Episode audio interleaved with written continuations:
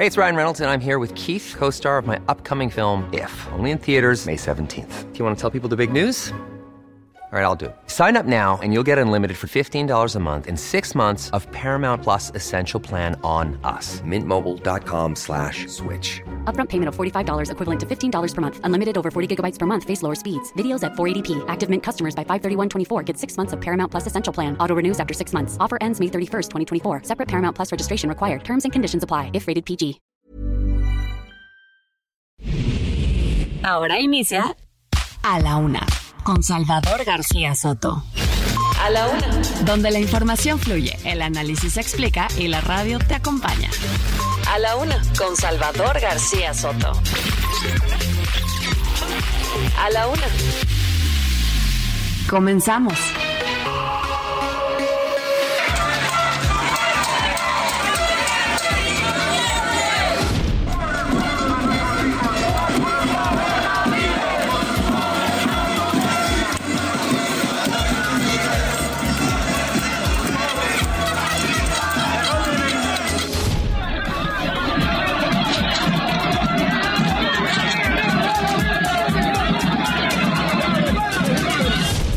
De impedir que como nos tiraron la reforma de la Guardia, nos, nos tiren y nos sigan tirando todas nuestras reformas.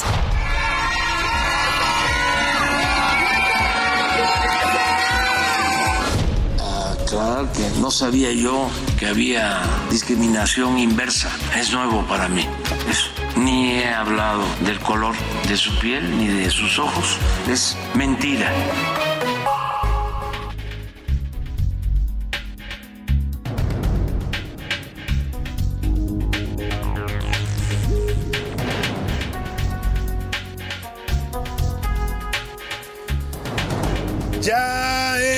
La una de la tarde en punto en el centro de la República. Los saludamos con mucho gusto. Iniciamos a esta hora del mediodía a la una este espacio informativo que hacemos para usted todos los días a esta misma hora del día. Cuando el reloj marca la una de la tarde con dos minutos, estamos aquí preparados, listos y con muy buena actitud para informarle, para entretenerle y también, también para acompañarle en esta parte de su día, en este jueves 20 de julio. Vamos a la mitad del día de este jueves y espero que vaya avanzando muy bien para usted el día, que vayan saliéndole las cosas tal y como usted se las ha propuesto, que les, se le resuelvan todos sus planes, sus pendientes, sus tareas. Y si hay problemas, contratiempos, obstáculos que nunca faltan, ánimo, ánimo que todavía nos queda la mitad de este día. Bueno, pues lo que le resta la semana para enfrentar y resolver cualquier situación adversa. Un jueves eh, parcialmente nublado en la Ciudad de México. Hay sol, pero de pronto se nubla, está fresco el clima, 23 grados centígrados la temperatura, una máxima de 27. Y desde aquí, desde la noble y leal Ciudad de México, saludamos con gusto, por supuesto, a todos nuestros radioescuchas que nos sintonizan aquí en el Valle de México, en nuestra frecuencia central 98.5, pero también a todos los que nos escuchan en el resto de la República Mexicana. Mandamos saludos afectuosos a Tepic Nayarit, la capital de este estado, también a Mérida, Yucatán, también capital estatal, a Chilpancingo Guerrero, otra capital de allá del sur sureste de México, a Tuxtla Gutiérrez, también por supuesto capital del estado de Chiapas, a Tampico, Tamaulipas, al bello puerto de Tampico y a toda su zona conurbada les mandamos saludos, a la gente del istmo de Tehuantepec, allá en las costas oaxaqueñas, muchos saludos, a la gente de Oaxaca capital, también la saludamos con gusto, a la gente de la comarca lagunera, allá en el noroeste del país, y por supuesto a todos los amigos que nos escuchan en Monterrey, Nuevo León, la Sultana del Norte, y en Guadalajara, Jalisco, la perla de Occidente. A todos les mandamos saludos afectuosos en este juego jueves, donde tenemos mucho, mucho que informarle. Le voy a estar actualizando en las siguientes dos horas el panorama informativo con lo más importante, solo lo más importante de lo que haya pasado en la ciudad, en el país y en el mundo. Se lo estará reportando aquí en A la Una, acompañado de todo, este grupo de profesionales que hacemos esta emisión informativa todos los días con muchas ganas, con mucha eh, pues eh, profesionalismo, con toda la intención de llevarle siempre la mejor información todos los elementos, los datos de lo que está pasando para que usted, usted saque su mejor opinión. Hoy en este jueves vamos a dedicarle la música a la luna. Oiga, la Luna, que es nuestro satélite natural, el satélite de la Tierra, todo lo que inspira, ¿no? Todo lo que a lo largo de la historia de la humanidad ha provocado, bueno, desde provocarnos las mareas, el movimiento en los mares, las olas de los mares, ¿no?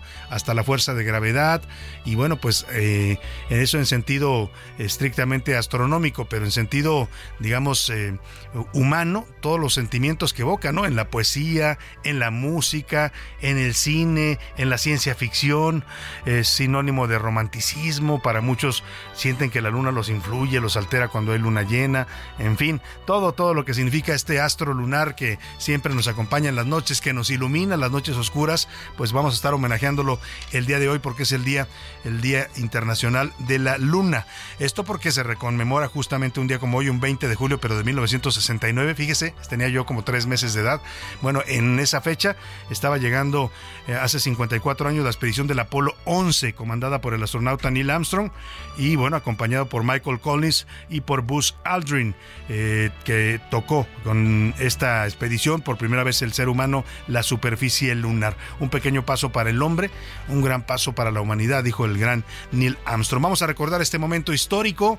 Eh, pues en el audio original de aquella transmisión también histórica que realizó la NASA a todo el mundo y la humanidad veía sorprendida, estupefacta, maravillada, como el hombre empezaba a conquistar el espacio. two, one, zero. All engines running.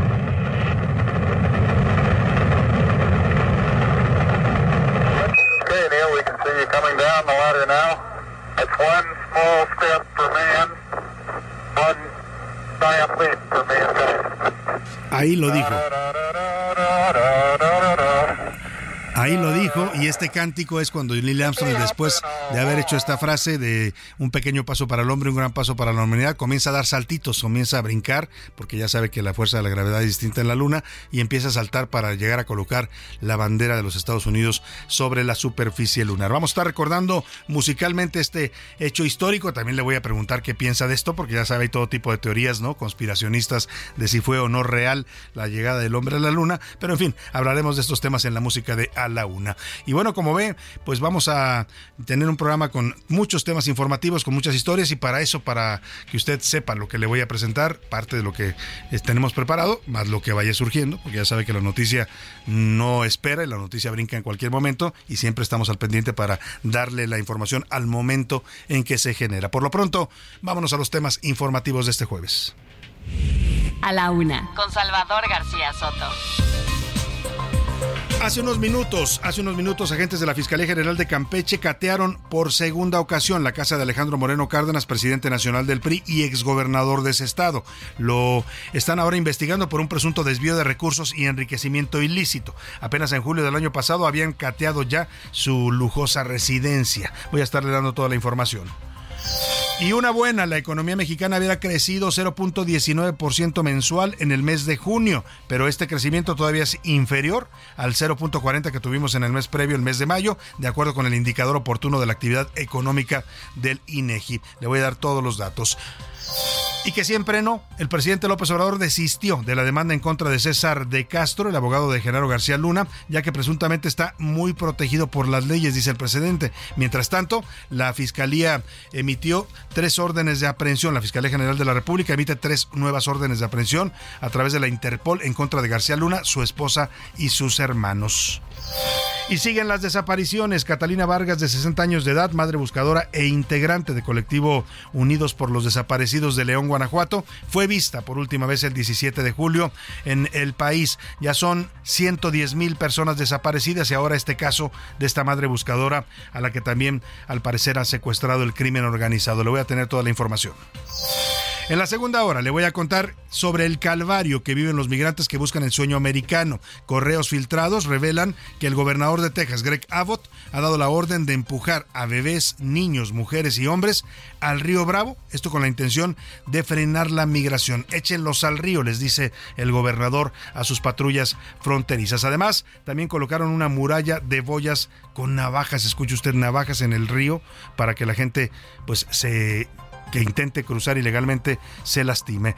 Y en los deportes, todavía no alcanza. Pese a ganar la Copa de Oro y a subir dos puestos, México se instaló en el sitio 12 del ranking mundial de la FIFA, un lugar por debajo de los Estados Unidos, que es el número 11. Además, rodó la pelota. Comenzó el Mundial Femenil de Fútbol más grande de toda la historia. México no va a participar, pero sí tiene representantes con árbitras y un director técnico.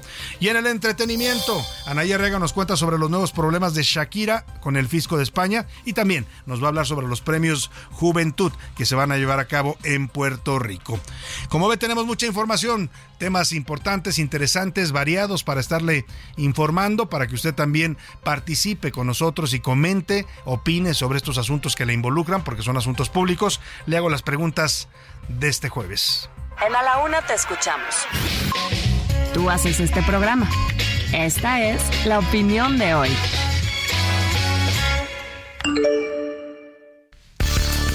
Una de la tarde con 10 minutos. Le tengo preguntas y temas interesantes para que armemos el debate, para que armemos la discusión. Ya sabe, siempre discusión respetuosa. Atendemos y valoramos y difundimos todos los puntos de vista.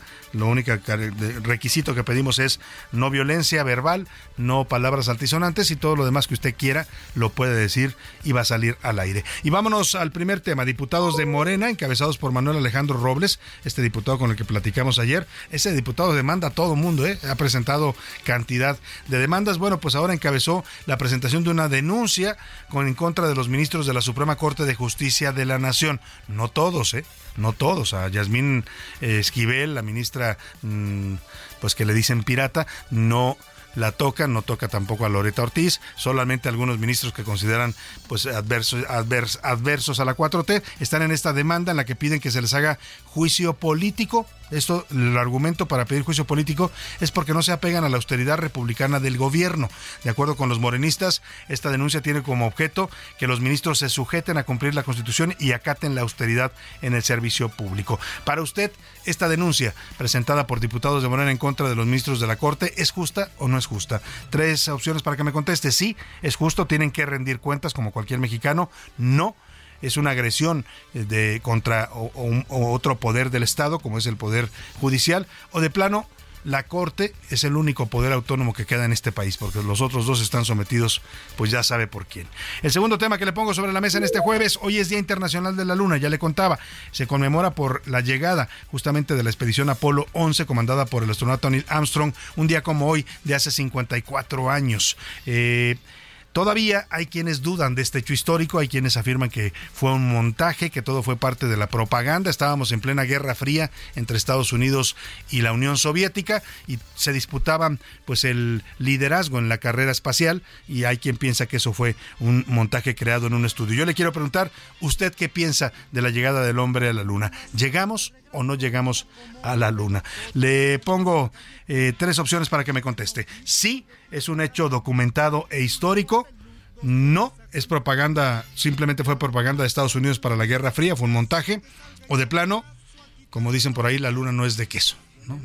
Esa se nos ocurrió nomás para ponérsela ahí como opción. Bueno, pues ahí están los temas, ahí están los asuntos. Usted decide si opina y cómo lo hace, si lo hace por mensaje de texto o de voz. Aquí lo que le garantizamos es que su opinión siempre, siempre será escuchada y siempre también saldrá al aire. Y ahora sí, nos vamos al resumen de noticias, porque esto como el jueves y casi, casi el viernes, ya comenzó. Tropiezo. Las ventas del comercio al por menor en México cayeron 0.54% en mayo, luego de aumentar 1.28% en el mes previo debido a los menores ingresos en cuatro de sus nueve ramas de actividad económica. Hasta encontrarla.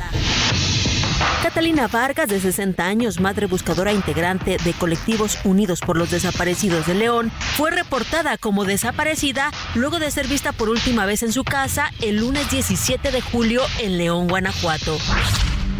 En picada. Las acciones de Netflix se desplomaron 7% en las operaciones previas a la apertura del mercado, después de que sus ingresos y previsiones trimestrales no alcanzaran las estimaciones. Destrucción. Un tornado causó graves daños a una importante planta de Pfizer en Carolina del Norte. Una de la tarde con 14 minutos. Vamos en este momento. Se está generando la noticia allá en la ciudad de Campeche. Agentes de la Fiscalía eh, General, la Fiscalía Estatal de Campeche están cateando por segunda ocasión la casa, la residencia de Alejandro Moreno Cárdenas, dirigente nacional del PRI. También fue gobernador de ese estado. Bueno, pues las investigaciones corresponden, estas diligencias, a las acusaciones que ya le habían formulado desde hace más o menos un año por desvío de recursos y enriquecimiento ilícito. Vamos hasta allá hasta Campeche con Memo Officer, nuestro corresponsal, que nos da la noticia. Memo, te saludo, muy buenas tardes. ¿Qué tal? Buenas tardes, eh, Salvador. Te, saludo con mucho gusto desde Campeche. Efectivamente, en información en proceso pasado el mediodía de hoy, eh, aproximadamente 30 camionetas de la Fiscalía General del Estado de Campeche catearon eh, por segunda ocasión la vivienda de Alejandro Moreno Cárdenas, ex gobernador del estado y actual presidente nacional del PRI. Esta eh, vivienda que ha sido exhibida en los martes del Jaguar por la gobernadora Laida Sansores con todos los lujos que eh, pues incluían, como se podía ver en las imágenes que dieron a conocer en su momento, pues tiene que ver y con las investigaciones que tienen en curso por presunto enriquecimiento ilícito y también presunto desvío de recursos, aunque eh, la Fiscalía General del Estado de Campeche no ha dado mayores informes, ya que eh, todavía sigue en proceso este cateo, se sabe, se sabe que eh, pues votaron algunas puertas para poder accesar a esta vivienda y como hablábamos, esto tiene que ver tiene que ver con las investigaciones en curso. En algunas que se han dado a conocer en los últimos minutos, Alejandro Moreno ha negado el cateo eh, de la Fiscalía General del Estado de Campeche a su vivienda, sin embargo, eh, por medio de eh, información que tenemos nosotros aquí en la ciudad de Campeche y también por medio de algunas imágenes hemos podido constatar esta información. Es parte de lo que está sucediendo en Campeche, como comentábamos al principio de este reporte corresponde a información en proceso. Es un operativo que está en este momento dándose, llevándose a cabo en Lomas del Castillo, que es donde eh, tiene su vivienda Alejandro Moreno Cárdenas, uno de los fraccionamientos más exclusivos de la ciudad de Campeche. Pues vamos a estar atentos, Memo, a que se confirme este asunto también y si hay por ahí imágenes que tú tengas a la mano, si nos las puedes hacer llegar aquí con José Luis Sánchez para también subir el compartir el video en redes sociales, eh, porque efectivamente, como tú lo, lo dices, Alejandro Moreno está negando a través de un comunicado oficial del PRI que se esté realizando este cateo, pero tú dices que hay imágenes y que lo han confirmado ustedes allá en Campeche. Vamos a estar atentos, te mando un saludo y gracias por el reporte, Memo. Ah, Seguiremos informando. Memo, Memo, perdóname, Memo, tengo un tema que te quería preguntar. Ayer, eh, ayer el Tribunal Electoral del Poder Judicial de la Federación debate sobre el caso de Laida Sansores y las acusaciones que le han formulado por violencia de género, estos ataques que realizó algunas diputadas del PRI, a las que exhibió a través de imágenes pues íntimas que supuestamente dijo ella habrían compartido con el dirigente de ese partido. La ubican ya a la eh, gobernadora Leida Sansores como una eh, persona que ha incurrido en violencia de género, queda en un listado nacional pues marcada por este hecho. ¿Qué reacción ha habido allá en el gobierno estatal, Memo? Lo que eh, hasta el momento no hay una declaración oficial por parte del gobierno estatal Salvador. Lo que llama eh, fuertemente la atención es que, pues bueno, la sala superior del Tribunal Electoral eh, pues no la puede sancionar dos veces por la misma conducta y por esta razón lo que se sabe hasta el momento es que eh, sería revocada su inscripción en el registro eh, de agresores de género, esto a los que se habían ya hablado de cuatro años, seis meses. el día de ayer se ha estado considerando, hay que decirlo, entre los principales círculos de la gobernadora Laida Sansores, le han querido dar la vuelta como un triunfo al considerar que estas medidas de reparación integrales eh, por la sala especializada debían revocarse. Existe todavía la duda de esta cuestión de no de que no se le puede no se le puede sancionar dos veces por, la misma eh, razón. Bueno, vamos a estar pendientes y vamos a también consultar las fuentes acá en el tribunal para ver qué dicen de esto que manejan allá en Campeche. Gracias, Memo, por el reporte. Informando, Salvador. Buenas, tardes, a Memo Officer allá en Campeche. Y efectivamente, como nos adelantaba nuestro corresponsal, Alejandro Moreno Cárdenas, dirigente del PRI, está negando en un comunicado que se esté realizando este cateo. José Luis Sánchez, eh, buenas tardes. ¿Qué dice el comunicado del PRI? Salvador, buenas tardes, buen jueves. Así es, es un comunicado que acaba de publicar en estos momentos en sus redes oficiales Alejandro Moreno Cárdenas y dice, ninguno de los lotes y predios marcados en la supuesta orden de cateo son de mi propiedad. Eh, además, son varios puntos, pero te voy a poner los más importantes. Después dice, la Fiscalía General del Estado de Campeche, a cargo de Renato Sales Heredia, se ha convertido en el instrumento de presión y persecución política por excelencia del gobierno de Laida Sansores. El fiscal acusa a Alejandro Moreno, lo llama el fiscal carnal, se ha olvidado por completo de la Procuración de Justicia en la entidad para abocarse a ejecutar, a ejecutar de estas tareas de difamación, espionaje, hostigamiento e intimidación de perfiles opositores a su gobierno. Dice, eh, bueno, según, este mensaje. según este mensaje, dice Alejandro Moreno que es una farsa, ¿no? De la Fiscalía el operativo, pues eso es lo que dice él. Vamos a ver eh, qué, qué sucede allá en Campeche, donde ya nuestro corresponsal nos confirma que efectivamente sí están cateando estas residencias del señor Moreno Cárdenas. Y vámonos rápidamente a otro tema, al presidente López Obrador. Bueno, pues este tema de Santiago Krill, esta denuncia que hizo que déjeme decirle, mucha gente se burló de él en las redes sociales. Terminó el propio Santiago reconociendo que pues se había accedido, que había sido una especie de lapsus, ¿no? Habló de discriminación inversa, dijo porque, a ver si tenemos el audio por ahí. De, de, cuando él denuncia la discriminación inversa porque dice que lo ataca el presidente López Obrador, que es racista contra él porque es güerito y por su color de ojos y su color de piel. Bueno, mire, en México podemos hablar de muchos tipos de discriminación, pero yo hasta ahora no he visto que discriminen a ningún güero en este país. Al contrario, la verdad que somos, la gente ve a un güero y casi se deshacen atenciones para él. Pero esa fue la denuncia que hizo Santiago Krill. Después, después, eh, pues se, se detuvo que un poco de desdecir por la pues por todas las reacciones que generó, muchas de ellas eran burlas en su contra. Escuchemos cómo lo denunció hace unos días Santiago. En las mañaneras he sido objeto de infundios, he sido objeto de ataques, no solamente a mí, a mi familia, a mi origen, al color de mi piel, al color de mis ojos, porque es una discriminación inversa la que él hace, eh, porque aquí no todos somos iguales. Bueno, pues eso podría llamarse Los Güeros también lloran con Santiago Krill Miranda como protagonista. El tema es que hoy el presidente López Obrador aludió a esta declaración de Santiago Krill, por eso se la estoy retomando, y dijo que no ha atacado a, su familia y en su sección que inaugura el día de hoy, una nueva sección para el show de las mañaneras, no lo dije yo, proyectó el video de, del panista, pues ya sabe, también para un poco burlarse el presidente. Escuchemos cómo habla el presidente de esta denuncia de discriminación inversa realizada por el presidente de la Cámara de Diputados, Santiago Krill. Aclarar que no sabía yo que había discriminación inversa, es nuevo para mí.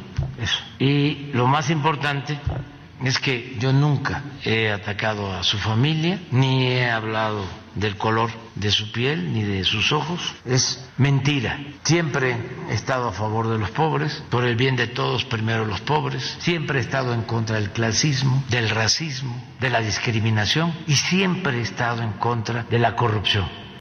Bueno, pues eso es lo que hoy dijo el presidente. Niega haber discriminado a Santiago Krill por sus ojos azules, ¿no? Pobrecito. Eh, y y le dice eh, Santiago Krill, pues tuvo que reconocer que esto fue como una especie de resbalón o lapsus, así lo llamó él mismo. Escuche. Sí, pues es eh, oye, un, un, un, lapsus, un lapsus, un equívoco. Este, eh, eh, y bueno, pues fue algo que así sucedió y así hay que... Pues ahí está.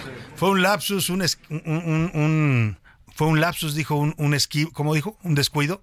Un descuido, bueno, pues así sucedió, se le salió, pues, ¿no? Casi, casi le faltó decir como el chavo del ocho, es que se me chispoteó. Eso de decir que sufría mucho por ser güey. Te pasaste. Bueno, pues vamos a otra nota por lo pronto. La Sala Superior del Tribunal Electoral del Poder Judicial de la Federación rechazó por mayoría el proyecto de la magistrada Janino Talora. Ayer le estuvimos informando de esto. Al final, el proyecto de la ministra fue rechazado, lo cual significó que el tribunal pues validó, legitimó el proceso interno del Frente Amplio por el cual están seleccionando a sus aspirantes a la presidencia de la República. Eh, pues la magistrada decía que esto era ilegal que era una farsa a la ley, así lo llamaba, una, una burla a la ley, el proceso tanto del Frente como el de Morena. La ministra criticaba a los dos y decía que ambos eran una simulación, que estaban violentando las leyes electorales. Pero la mayoría de ministros, que por cierto, la sala superior tiene siete ministros, pero nada más, nada más acudieron ayer cuatro, porque los otros tres están de vacaciones, pues la mayoría, tres ministros, decidieron pues que no, no era correcto el argumento de la ministra y decidieron validar, dijeron es un proceso en marcha, pues vamos a darle chance, casi casi a eso equivale lo que dijo el tribunal, nada más le piden al INE que fije reglas, que fije normas para estos procesos internos, tanto de Morena como del Frente Amplio. La ministra Janine Otalora, pues ella había dicho que todo esto le parecía un proceso muy delicado por las violaciones legales. Me parece que lo delicado, ya estamos fuera del inicio del proceso electoral, que es hasta el 6 de septiembre, que es una situación que la verdad nunca habíamos visto. Me parece delicado el estar permitiendo este adelanto de los tiempos. Bueno, pues ahí está el tema. También, por cierto, el tribunal dijo que Jacob Polensky no tenía razón cuando dijo, cuando se quejó y puso una denuncia porque Morena no la incluyó en su proceso interno. Dijo que sí, el partido sí emitió una resolución a su denuncia. Vámonos con esto que inauguramos la música de la luna. Se llama Hijo de la Luna y la canta Mecano.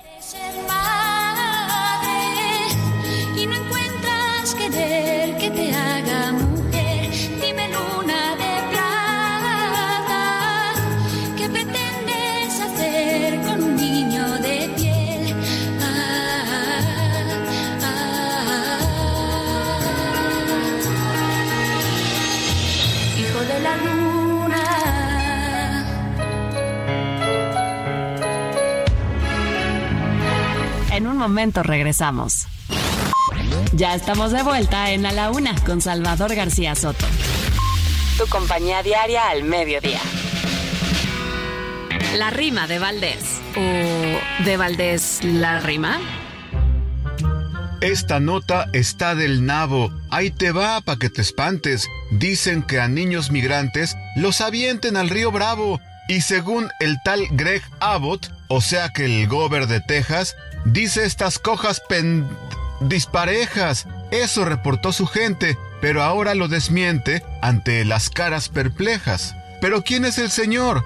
Es un güey antimigrantes. La traía de mucho antes el trinche gobernador. No es más que un conservador que es claramente racista, que larga tiene una lista y una cola que le pisen. Nomás su historial revisen, pa' que se den una pista. Ahora se lava las manos y dice que nada es cierto y el border está cubierto de sangre de mexicanos. Ellos son nuestros hermanos que cuando intentan cruzarse solo van a lastimarse con las púas de la frontera. Ay Abbott, me das flojera, solo va a victimarse. La Casa Blanca desdeña, en documentos gabachos, los movimientos tan gachos en la frontera sureña. Cuando un mexicano sueña con el sueño americano, me lo torturan de plano y lo regresan herido. Mentira que bienvenidos seremos por el tejano. ¿De qué tamaño es la Luna? El diámetro de la Luna es de 3.476 kilómetros, que es exactamente la distancia que hay entre Madrid y Moscú. Y pese a ser pequeña en comparación a la Tierra, la Luna es el quinto satélite más grande del sistema solar y el satélite más grande respecto a su planeta.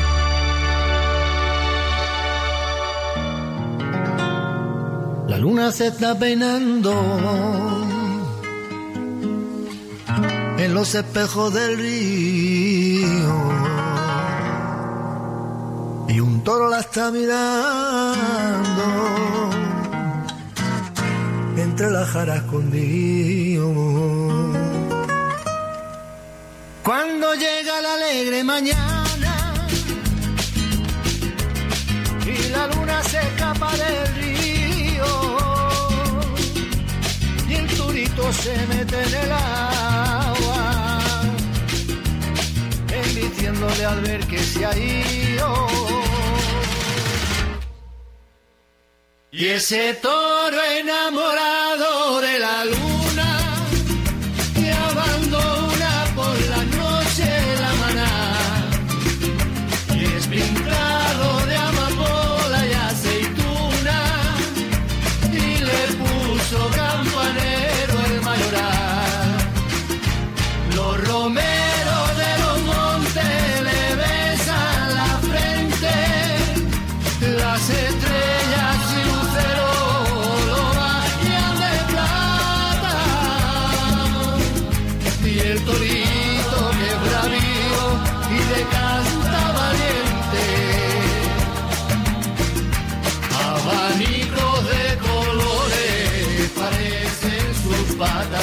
de la tarde con 33 minutos, estamos regresando de la pausa y bueno, con esta gran, gran canción que además es eh, una versión de los Gypsy Kings, El Toro y la Luna, una, una canción compuesta por Carlos Castellano en los años 60, pues que narra pues esta estampa muy taurina, pero también muy romántica de un toro pues que se enamora de la luna y que se deja bañar por sus rayos en pues allá en los montes, como dice la canción. Escuchemos un poco más de los Gypsy Kings y el toro y la luna y seguimos, seguimos con más para usted aquí en A la Una. Y ese toro enamorado de la luna que abandona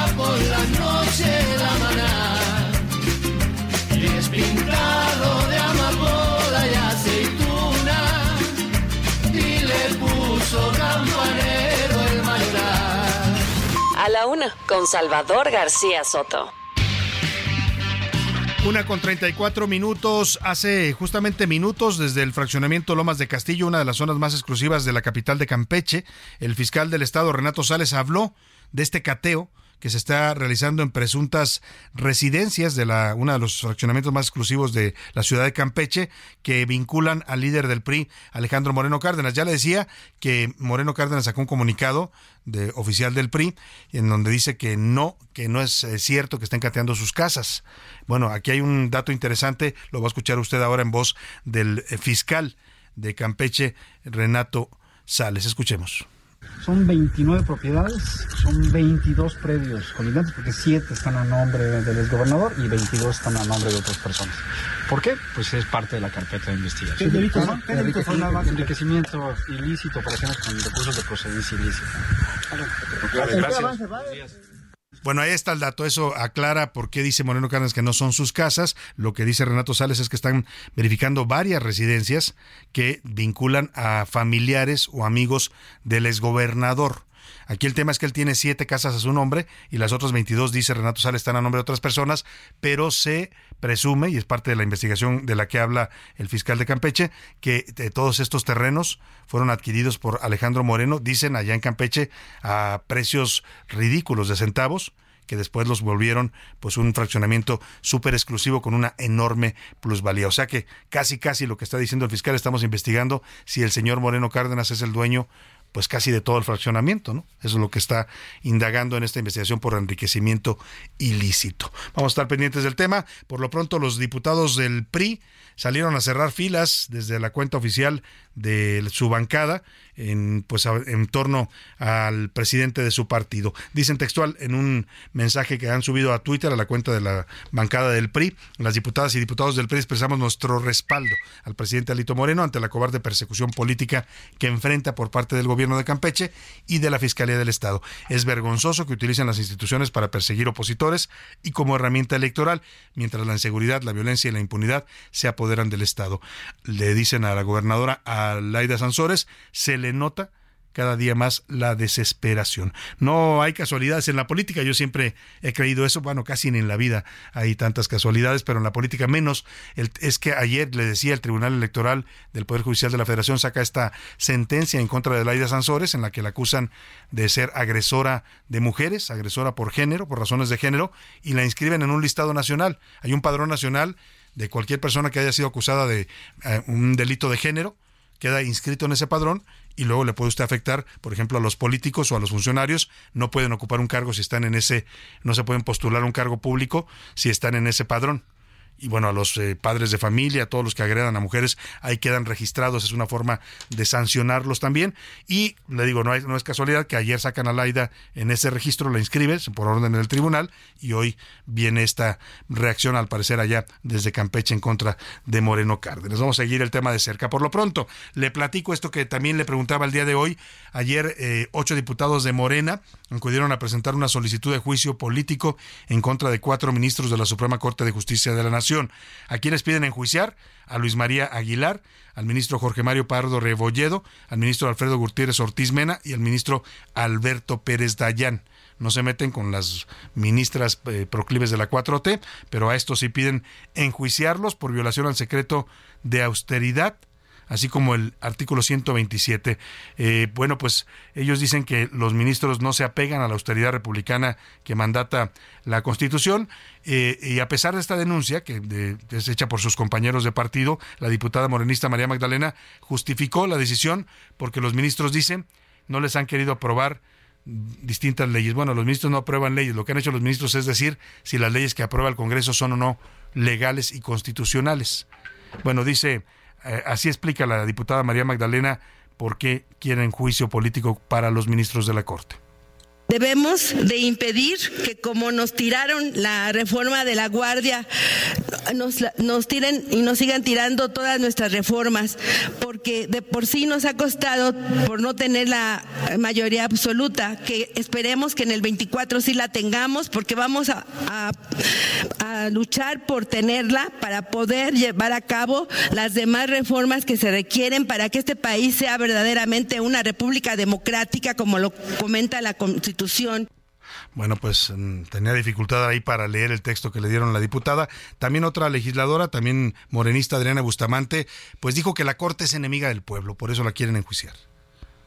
Pues la Suprema Corte de Justicia nos ha estado dando golpes, eh, carpetazos y rechazando las iniciativas. Se ha inmiscuido en el trabajo legislativo, se ha inmiscuido en el trabajo ejecutivo también, eh, sentenciando en materia de políticas públicas. Muy deficientes los argumentos de los diputados. Se ve que no tienen argumentos o no les explicaron bien porque dice esta señora nos ha estado dando golpes, nos ha estado descalificando iniciativas. La Corte hace su trabajo. Si cualquier mexicano, sea otro partido de oposición, sea un empresario, va y impugna una iniciativa porque siente que le afecta, va y dice esta ley que aprobó el Congreso por órdenes del presidente me hace daño, me daña, porque está violando mis derechos, está violando la Constitución, van y ponen recursos ante la Corte. ¿Qué hace la Corte? Pues hacer su trabajo. Lo revisa y determina si efectivamente hay una violación a la Constitución y falla en ese sentido. Pero eso para la 4T ya sabe, pues son ataques, son conspiraciones, son ministros adversarios, en fin, así ven el mundo en blanco y negro. Rápidamente el ministro Cosío, el ministro en retiro, José Ramón Cosío, dijo en un mensaje de Twitter que con este artículo, el número 7 de la Ley Federal de Responsabilidades, deberá desahogarse la demanda de juicio político presentada en contra de algunos ministros de la Corte. Dice que desde ahora se puede pronosticar que va a ser claramente improcedente. Dice que el artículo 7 dice que solamente aplica en perjuicio de los intereses públicos fundamentales y de su buen despacho. Ahí dejamos el tema y vamos a hacer contacto y agradecerle mucho que nos tome esta llamada a una de las aspirantes que se han inscrito en el proceso interno del Frente Amplio por México. Ella busca pues representar a este frente y eventualmente ser candidata a la presidencia de la República. Estoy hablando de Beatriz Paredes Rangel, es una de las 12 aspirantes y bueno, pues es senadora de la República actual actualmente, fue gobernadora de Tlaxcala, fue, ha sido diputada en varias ocasiones, ha sido secretaria de Estado. ¿Qué no ha sido Beatriz Paredes? Le pregunto, ¿cómo está Beatriz? Qué gusto saludarla, buenas tardes. ¿Cómo está, Salvador? Qué gusto saludarle y saludar a la audiencia. ¿Qué no ha sido y qué le ha faltado en su carrera política si es que siente que algo le ha faltado? Bueno, mire, yo soy un agente más de más de misiones que de puestos. He tenido oportunidad de ser gobernadora de mi estado, de ser presidente del Congreso de la Unión, de participar en la diplomacia y sí, eh, lógicamente, teniendo estas experiencias y teniendo sobre todo un gran compromiso con México, pues es lógico que quiera aspirar a la presidencia de la República, que es lo que me falta. Sin duda alguna, eso sería lo que le falta en, todo caso, Beatriz. Y bueno, ¿cómo, ¿cómo está viendo el ambiente, el proceso, todo esto que ayer debate el tribunal sobre si el proceso es o no legal? Eh, eh, Beatriz Paredes está decidida a llegar hasta el al final en este proceso. Efectivamente, el eh, proceso formal para alcanzar la representación del Frente Amplio pues tiene pocos eh, días que, que inició hace eh, menos eh, menos incluso menos de un mes que se estableció el registro formal que se estableció cuál es la mecánica. Hay que alcanzar 150 mil firmas. Estamos convocando a los simpatizantes que coinciden con la propuesta que estoy presentando. Entonces apenas se está desenvolviendo. Yo voy a llegar hasta el final Le pregunto porque algunas voces empiezan a decir que declinen todos los demás aspirantes porque Xochitl Galvez está haciendo un fenómeno y hay que apoyarla. ¿Usted está de acuerdo con eso? Pues mire, eh, yo respeto mucho a, a Xochitl Galvez, que es mi compañera senadora. Ella quería ser eh, jefa de gobierno de la Ciudad de México hasta hace pues algunas eh, semanas. Estuvo varios meses insistiendo en ello. Entonces no vaya siendo que cambie luego de opinión. Más vale, más vale que respetemos el proceso y le demos oportunidad a todos quienes estamos demostrando seriedad y interés por representar a México. Beatriz Paredes, ¿qué piensa usted cuando escucha al presidente todos los días, porque ha sido una campaña constante para descalificar a la oposición? Bueno, esto desde que empezó su gobierno, pero ahora para descalificar su proceso, para atacar particularmente a Xochil Gálvez, para hablar de que todos ustedes están siendo manejados por Claudio X González. ¿Qué opinión le merece esta actitud del presidente que pues está constantemente interviniendo en estos asuntos electorales? Me sorprende mucho, me parece que eh, la vocación electoral del presidente es mucha. Seguramente si en México hubiera reelecciones, se hubiera tratado de reelegir. Afortunadamente existió Francisco y Madero y el principio de sufragio efectivo, no reelección. Eh, creo que no se entretiene no se entretiene suficiente con el proceso de Morena. Allí hay hay mucho que ver, hay mucho que opinar ahí puede determinar quién va a ser el candidato o la candidata. Creo que sería muy conveniente para todos los mexicanos que se concentrara sobre todo en gobernar. Tenemos muchos problemas, eh, la problemática de la inseguridad no está resuelta, la gente vive con miedo en nuestro país, tenemos muchos problemas, es increíble que el sistema de salud esté prácticamente destruido, que no haya medicamentos en los hospitales, en las clínicas. Es increíble que en el sector agropecuario los productores del norte hayan tenido y tengan tantos problemas en relación a los precios del maíz y del trigo. Entonces, gobernar es un enorme desafío. No sé por qué se distrae tanto el señor presidente. Claro, como si no hubiera cosas más importantes en, qué ocuparse. Eh, Beatriz, ¿haría usted? Es la, pues, son tres mujeres que hasta ahora conocemos están buscando ser candidatas a la presidencia. Usted, por supuesto, Xochil Gálvez y Claudia Sheinbaum. Y esta última, en alguna ocasión, hace unos días declaró, pues que sí, ella ha venido sosteniendo que es tiempo de las mujeres, que una mujer ya debe ser presidenta en México, pero por ahí dijo también que no cualquier mujer puede ser presidenta. Eh, ¿Qué piensa usted de esto? Y le pregunto, ¿la elección, la presidencia que vamos a, definir los mexicanos en próximo año es un tema de género? Mm, espero que la decisión de los mexicanos sea un tema de capacidad, porque la problemática que tiene México en estos momentos requiere que quien esté en la presidencia sea una gente con conocimiento y con experiencia.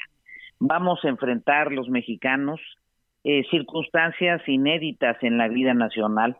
Hay circunstancias de falta de control del Estado, de los territorios, como se evidenció hace pocos días en Guerrero, con la situación en donde la delincuencia rebasó a las autoridades locales. Hay eh, un posible muy serio problema en el mundo de la economía, de los presupuestos, porque es evidente que todos los ahorros que tenía el Estado mexicano en los fideicomisos y en los fondos de estabilización ya se los gastaron, entonces quien llegue a gobernar va a encontrar una hacienda pública muy diezmada. Entonces se va a requerir conocimiento, experiencia, madurez para conducir y yo sí espero que haya una nueva etapa en la vida nacional con la conducción de una mujer. Pues esperemos que sí, ya es momento también. Y bueno, Beatriz Paredes, pues la seguiremos de cerca, vamos a estar pendientes de esta, este proceso interno. ¿Usted cómo va con la, la recolección de firmas y no ha tenido problemas con la aplicación que se quejaron algunos aspirantes? Ah, claro que he tenido problemas, muchos problemas. El tema de la aplicación ha sido un verdadero dolor de cabeza, se han tardado mucho en registrarnos a nuestros promotores. Afortunadamente tenemos una fuerza en prácticamente todo el país, vamos avanzando, pero no lo rápidamente que deberíamos, porque sí, la, la aplicación ha estado muy lenta. Le, pregunto finalmente, me quedé pensando que, bueno, yo a usted hace años que, tengo el gusto de conocerla y de seguirla en su actividad política, y, usted siempre ha usado el huipil como una prenda eh, eh, para vestirse, es parte de su personalidad y de su imagen como política. ¿Qué piensa de que ahora pues todas las otras mujeres también andan de huipil y todas quieren lucir prendas indígenas?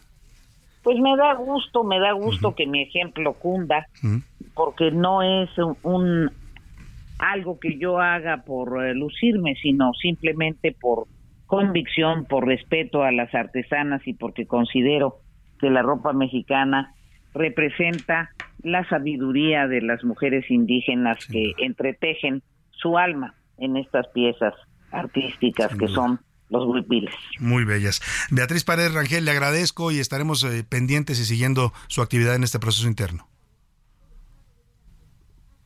¿Ya no me escuchó, Beatriz? ¿No me escuchó? ¿Beatriz? Parece que se cortó la comunicación. Bueno, pues le agradecemos estos minutos que nos dedicó. Ahí está, algunos eh, eh, pues eh, cuestionan, dicen que Beatriz ya es una mujer mayor, tiene 69 años, tampoco es tan grande, es una mujer que está en plenitud todavía de sus facultades pues personales, físicas y que tiene, como ella lo dice, toda una trayectoria que acredita su aspiración. Vamos a ver cómo le va en este proceso interno del Frente Amplio por México.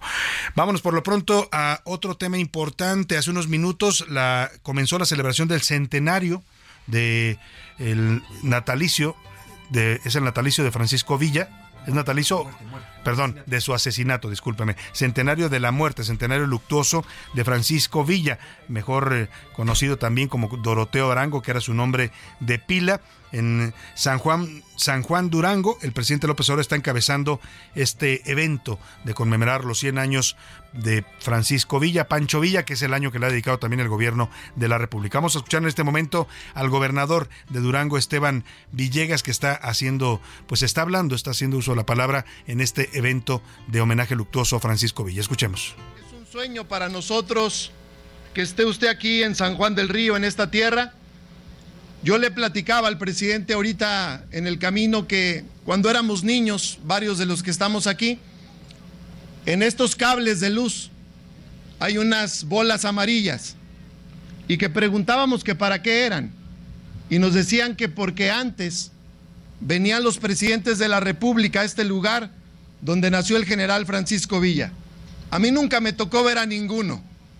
Y creo que, igual que yo, es un sueño para muchos que después de más de 40 años pueda estar una vez más un presidente de la República que entiende de la historia, que entiende de la lucha y que siempre ve por las personas más necesitadas. El presidente Andrés Manuel López Obrador. Gracias, presidente. Bueno, ahí está el mensaje del gobernador, gobernador priista, por cierto, ¿eh? muy elogioso cuando el presidente López Obrador le reconoce el que haya ido a visitar este lugar después de que muchos presidentes pues, se ausentaron del lugar donde nació Francisco Villa. Vamos a estar pendientes también del discurso del presidente que comenzará en un momento y le estará reportando lo que dice en este aniversario luctuoso del gran Pancho Villa, el único mexicano que ha invadido a los Estados Unidos. ¿eh? Invadió territorio de Estados Unidos, fue y lo robó el banco y se regresó. Y nunca lo pudieron atrapar los gringos. Vamos a escuchar precisamente estos, eh, esta historia que nos preparó Ricardo Romero sobre el gran general de la División del Norte, Francisco Villa.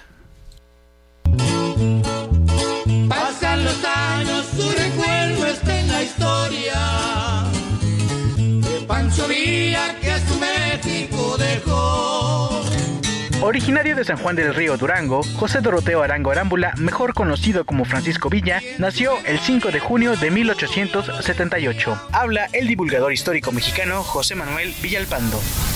Es un hombre polémico, es un hombre de leyenda, es un hombre del cual existen muchísimas versiones de lo que fue su vida y es además también un personaje de nuestra historia que pasará finalmente a la posteridad. En 1910, al iniciar la Revolución Mexicana, Francisco Villa se unió a las filas maderistas. Participó activamente en la lucha contra el ejército federal hasta lograr su derrota. Durante este periodo histórico, se le conoció como el Centauro del Norte. Villa demostró habilidades innatas para la guerra, cualidad que le permitió salir victorioso en varias batallas. Fue comandante de la División del Norte y gobernador provisional de Chihuahua en 1913 y 1914.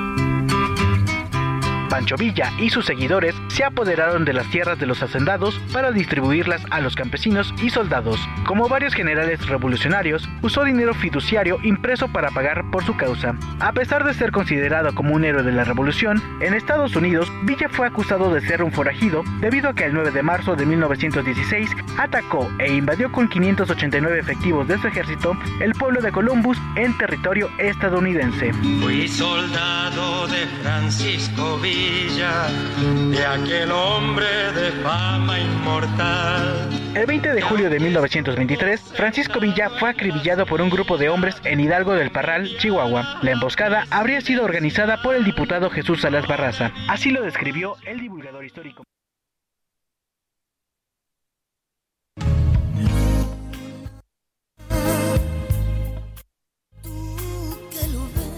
Perdóname, tuvimos aquí una falla con la máquina que más adelante le voy a presentar la pieza completa de este tema de Francisco Villa. Vámonos a la pausa con esto del que se llama Luna de Ana Gabriel.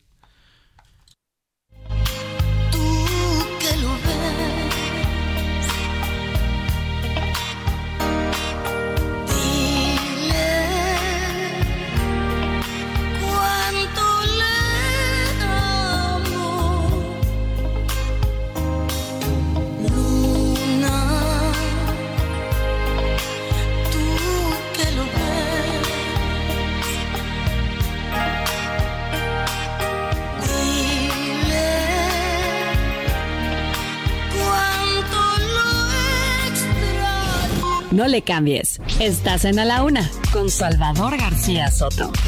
Información útil y análisis puntual. En un momento regresamos.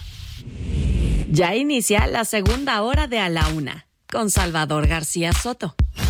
A la Una, donde la información fluye, el análisis explica y la radio te acompaña. A la Una con Salvador García Soto. A la Una. Comenzamos. ¿Sabes de qué está hecha la luna? Pues resulta que la luna alberga un pequeño núcleo interno de hierro, un manto formado por densas rocas de hierro y magnesio y una corteza de 70 kilómetros de espesor. El elemento más abundante en la luna es el oxígeno, en un 43%, seguido del silicio en un 20%, magnesio en un 19%, así como hierro, aluminio, trazas de cromo, titanio y magnesio.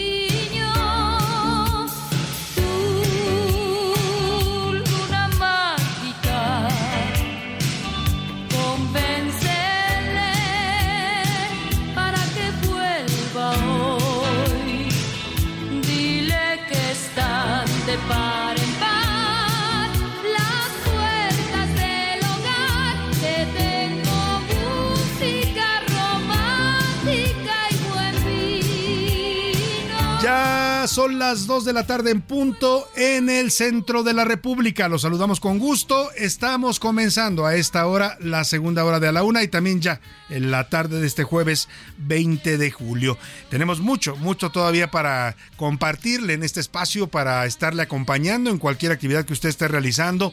Donde quiera que me escuche y me sintonice, bienvenido. Esta es la segunda hora de a la una. Yo soy Salvador García Soto y le tengo todavía mucha información, historias, noticias, entrevistas. Vamos a seguir tratando temas importantes. Y bueno, la música de hoy, ya sabe, es para conmemorar la llegada del hombre a la luna y homenajear a este astro lunar que siempre nos acompaña. Aquí lo hace muy bien Rocío Banquels con esto que se llama Luna Mágica, una canción de 1985 que habla pues de ese carácter que le otorgan a la luna los enamorados. Es compañera, es consejera, es eh, todo, ¿no? Y aquí en esta canción ella le pide a la luna que le ayude a que vuelva esa persona que se fue. Bueno, pues estamos en este jueves 20 de julio con mucha eh, información todavía y con mucha actitud para seguirle acompañando en este momento de su día. Saludo con gusto a toda la gente que nos escucha en el tráfico de su ciudad.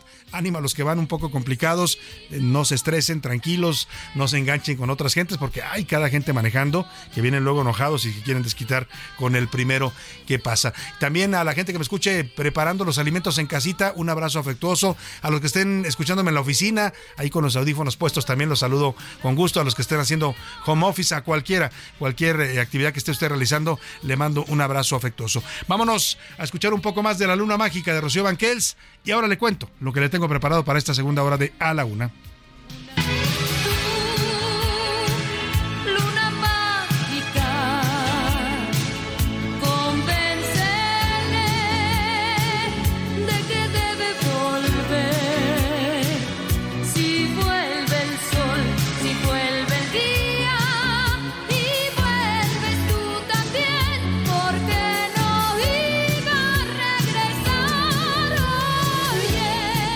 De la tarde con cuatro minutos y en esta segunda hora le voy a contar sobre el calvario que están viviendo los migrantes que buscan el sueño americano. Correos filtrados en el estado de Texas revelan que el gobernador Greg Abbott ha dado la orden de empujar, así como escucha usted, a bebés, niños, mujeres y hombres sin distingo a las aguas del río Bravo. Esto con intención de frenar la migración ilegal hacia su, hacia su estado. Además, en una clara agresión que oiga, tendría que intervenir ahí incluso la ONU. El gobernador Greg Abbott mandó colocar una muralla de boyas con navajas en las aguas que flotan en las aguas del río Bravo. O sea, imagínese para un migrante que intente cruzar el peligro que esto significa. También le voy a contar de seguimiento a la agresión de la maestra Brenda en el Kinder Frida Kahlo, allá en Cuautitlán Izcalli, este hecho que ayer causó indignación y coraje en las redes sociales. A la maestra la agredieron los padres de un menor que acusaban maltrato y bueno, pues ambos están ya detenidos los agresores y son investigados por delitos de cohecho y lesiones. Le voy a contar y le voy a actualizar esta historia. También conversaremos con Rosario Robles. En enero de 2024 está planeando lanzar una bioserie titulada El Rosario de México. Antes, en noviembre va a sacar un libro que de donde dice que va a contar todo. Cuando dice todo, es todo. ¿Por qué la metieron a la cárcel? ¿Quién la traicionó? Eh, ¿Qué hubo detrás de la estafa maestra? Eh, todo, el tema fuerte que va a platicar Rosario Robles sobre su historia política. Vamos a hablar con ella en un momento más. Por lo pronto, en este momento del programa, lo más importante es escucharlo a usted. Perdóneme, se me fue ahí la voz. se me salió el gallito. A usted y lo que tiene que decirnos, ya está conmigo aquí en la mesa, ya la escuchó usted reírse de mi gallo. A Laura Mendiola, bienvenida Laura. Ay, Salvador, ¿cómo estás? Yo bien contenta por estos dos grandes estrenos en el cine A que ver, han ¿qué- causado qué expectación, que es Barbie y Oppenheimer. Yo me estoy Oy. apuntando para ir a ver Oppenheimer. Oye, ambas son, son buenas opciones, ¿no? Ambas son buenas opciones, la verdad, sobre todo porque pues por ahí dicen que la, la película de Barbie por algo no es para menores de 13 años porque se hace una crítica social a los estereotipos. exacto. ¿no? Y pues la de Oppenheimer, ¿no? De- del gran Christopher Nolan, que pues, pues, promete también muchísimo. Promete pues contarnos todo lo que hubo detrás de la creación de la primera bomba nuclear, ¿no? La que extrayó allá en Hiroshima y Nagasaki, fabricada por este científico que asesoró al gobierno de Estados Unidos, ¿no? Entonces, no sé ustedes, yo ya me estoy saboreando las palomitas Claro. para ver una, por lo Oye, menos este fin de semana. Tenga cuidado cuando vaya al cine, porque a mí me encanta entrar a la sala con las palomitas y todo, pero le ponen tanta sal a las palomitas que tú acabas como sintiéndote abotagado cuando sales, ¿no? Ay, bueno. todos los líquidos que retienes. Híjole, la verdad es que sí soy fan, o sea, de, Sí, eh, son soy- ricas. soy- la verdad es que sí, no, no, no, no las como seguido, pero mira, esas y unos nachos, yo de verdad es Bueno, que no es le digo que no. Delicioso estar en, en la sala comiendo sus palomitas mientras ve la función. Pues ya ve comprando tus boletos, Laura, con tiempo, por favor. José Luis Sánchez, ¿cómo estás? Bienvenido. Salvador García Soto, Laura Mendiola, ¿cómo están? Bonito jueves. Y sí, mira, re- retomando un poquito lo que están hablando de Barbies, ya están ah, poniendo alertas en redes sociales de que los bueno, toda la merchandiser que hay en torno a Barbie Ajá. ya se acabó. Ya no hay vasos ni platos especiales ¿En ni nada en los cines. De ya la es- película. Y se estrenó hoy, exacto, de la película. Bueno, Pero gente formada esperando cinco horas Sí, por un vaso. para la- por un un- Y ya no alcanzó. Es que va a ser un fenómeno. La verdad es que es interesante. La, el- la dirige una mujer, ¿no? Y eh, como dices tú, no es necesariamente, no creo que usted que va a ver a la muñeca, no. Es, eh, son personajes que hacen una crítica fuerte, una sátira sobre este personaje y cómo ha influido en los estereotipos femeninos, efectivamente. Sí, se trata de la es directora ella, este, se llama Greta Gerwig. Greta y Gerwig. mira, ella ella como al igual al igual que Nolan, se caracterizan por realizar sus escenas de manera real, no simulada ni a través de la, de la, eh, inteligencia artificial. Y a tal grado, Salvador, rapidísimo quiero traer este dato, a tal grado eh, fue el tema de Barbie que durante varios meses el color rosa para pintar y, de- y demás se terminó en el mundo o se agotó por la cantidad de rosa que utilizó esta directora para la película de Así Barbie. de plano. Así de plano. O sea, es que es el, el mundo rosa, Barbie. el de Barbie. Ya, ya supe por qué José Luis trae camisa rosa hoy. Y Viene nuestro productor. Aquí más también de con uno camisa rosa. viene vestido con rosa. algo rosa. Oye, vamos a lanzar la pregunta en este espacio. ¿Qué dice el público? Y hay muy, muy- muchos mensajes, Salvador, y nos dicen por acá, buenas tardes a todo el equipo. La gran mayoría de los diputados de Morena padecen de una ignorancia enorme en materia de conocer la Constitución. Lo digo por el audio de la diputada que pusiste sobre el, la- el ju- enjuiciamiento contra los ministros. Solo sirven para atacar desde sus curules. Saludos, Salvador, nos dicen por acá. Son más ideológicos que versados en temas de leyes, ¿no? Nos dicen por acá, buenas tardes Salvador Alejandro Ortiz, con respecto a los jueces, sí deberían rendir cuentas de los recursos como cualquier funcionario público. Y luego el viaje a la luna yo pienso que sí fue real, nada como saber que somos capaces de cosas impresionantes como llegar al espacio. Y en la postdata, ahora resulta que los White pasaron a- de discriminadores a discriminados, nos dice por acá Alejandro Ortiz.